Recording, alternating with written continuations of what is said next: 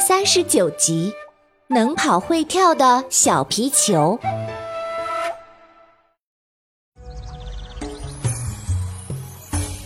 Hello，大家好，我是你们喜欢的安娜妈咪。上集咱们说到满舅带着阿良姐妹在沙滩上玩，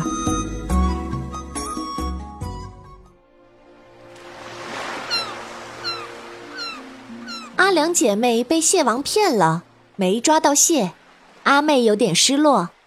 嗯，满舅舅，蟹是哪里来的呀？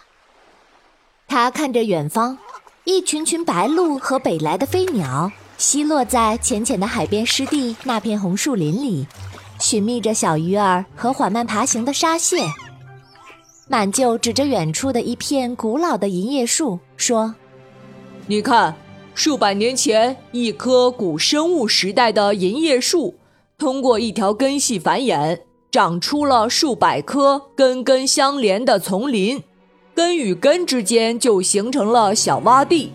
海水涨潮以后。”便有随着水上来的鱼和蟹滞留在浅泽的黑泥里，然后这些鱼呀、蟹呀，就和银叶树、红树林的丛林共生成一个温暖湿润的小世界。阿妹听着，心里早就被海浪带走了。当当在玩沙子，一股海浪把她淹没，她抖抖身上的黄毛，甩掉水滴。打了个响亮的喷嚏，惹得阿妹抿嘴笑。阿良认真的听满舅讲这些，觉得很有意思。忽然，他发现满舅脚上掂着个小皮球。咦，那是什么？满舅看看远处，初秋的沙滩上人少了很多，大人们都忙着稻田里的收成。岭南的海浅。打鱼不如田园种瓜来的丰盛，海上总是显得神秘又遥远。他把小皮球扔给阿良和阿妹，说：“小家伙们，该回家喽。”满舅说：“回去把秋蟹黄放进酿豆腐里，是秋天最好吃的一道菜。”阿妹咽了咽口水，有点沮丧。可是我们没有抓到几只蟹。阿良安慰着：“阿妹，满舅一个人就抓了好多，快回家去，让妈妈做给我们吃。”阿妹忽然发现那只小皮球自己动了一下。“哦，满舅，这个皮球你在哪里捡的呀？”“哦，这个吗？我在沙滩上捡的呀。”满舅吹着口哨往家里走。回到家。奶奶就招呼两个孙女去洗澡，海水里呀跑了一下午，湿得很。我还煮了一锅老艾叶水，泡泡脚，去去湿气。快来泡艾叶，喝姜水。满舅把阿妹乱动的小脚按进木盆里，脚放进水里，别感冒了。阿妹享受着满舅的搓脚服务，突然发现凳子底下的皮球又动了，她眼睛一亮：“哦，满舅，你看皮球在动。”满舅看皮球安静的躺着，捏了一下阿妹的小鼻子：“你呀，就是闻着奶奶的饭香了吧？看什么都在动，快洗完去吃蟹黄豆腐了。”满舅把头转过去。阿妹看到皮球又动了，她轻声安慰：“嗯，别怕，小皮球，满舅不厉害。”“哦，谁说我不厉害了？”“哈哈，就是不厉害，就是不厉害。”阿良跟着喊。满舅拗不过，把毛巾扔给他们，说：“快把脚擦干了，不然老姐回来又要怪我了。”阿良学着妈妈的语气说：“呵呵，大的小的都闹得很。”一群人笑作一团。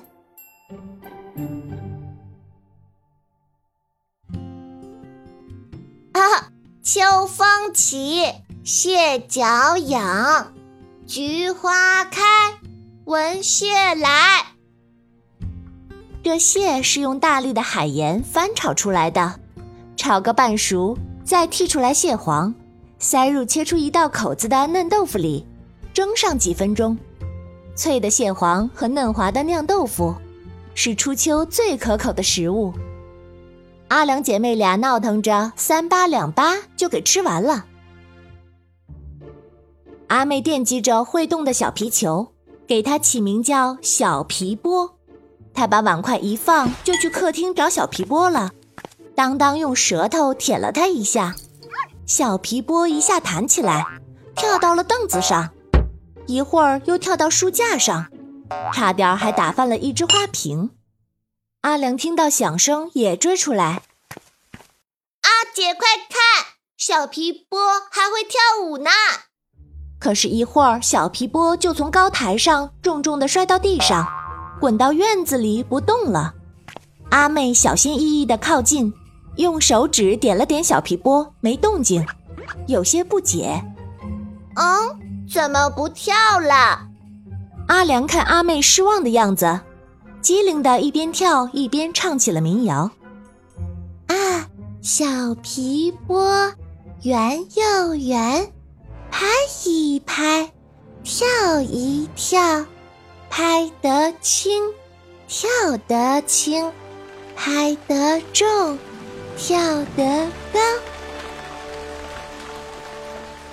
他一拍一跳，天空竟然下起雨来。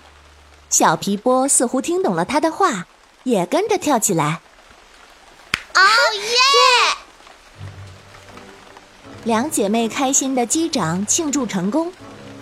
下雨了，快进来！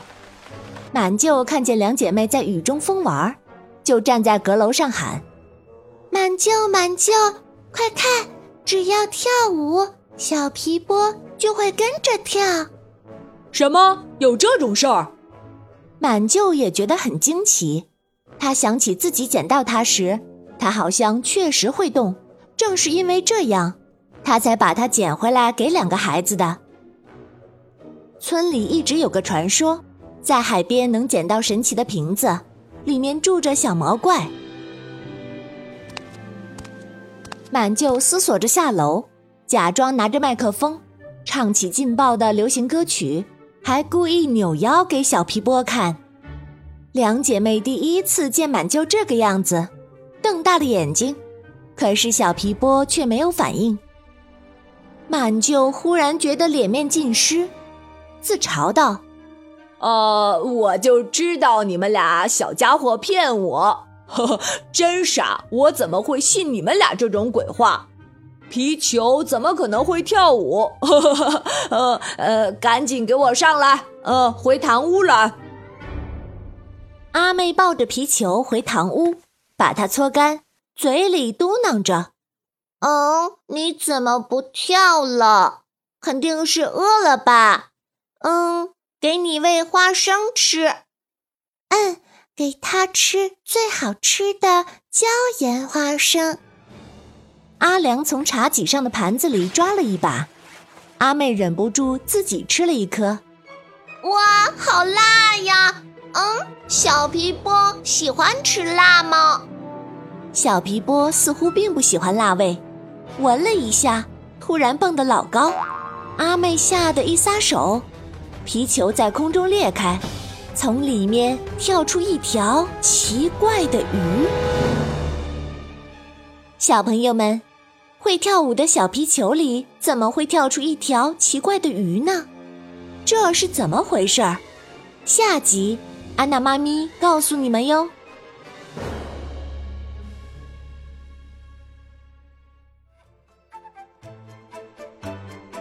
本故事由安娜妈咪改编自胡梅林童话小说《会飞的小凉帽》，华侨城文化集团与喜马拉雅联合出品。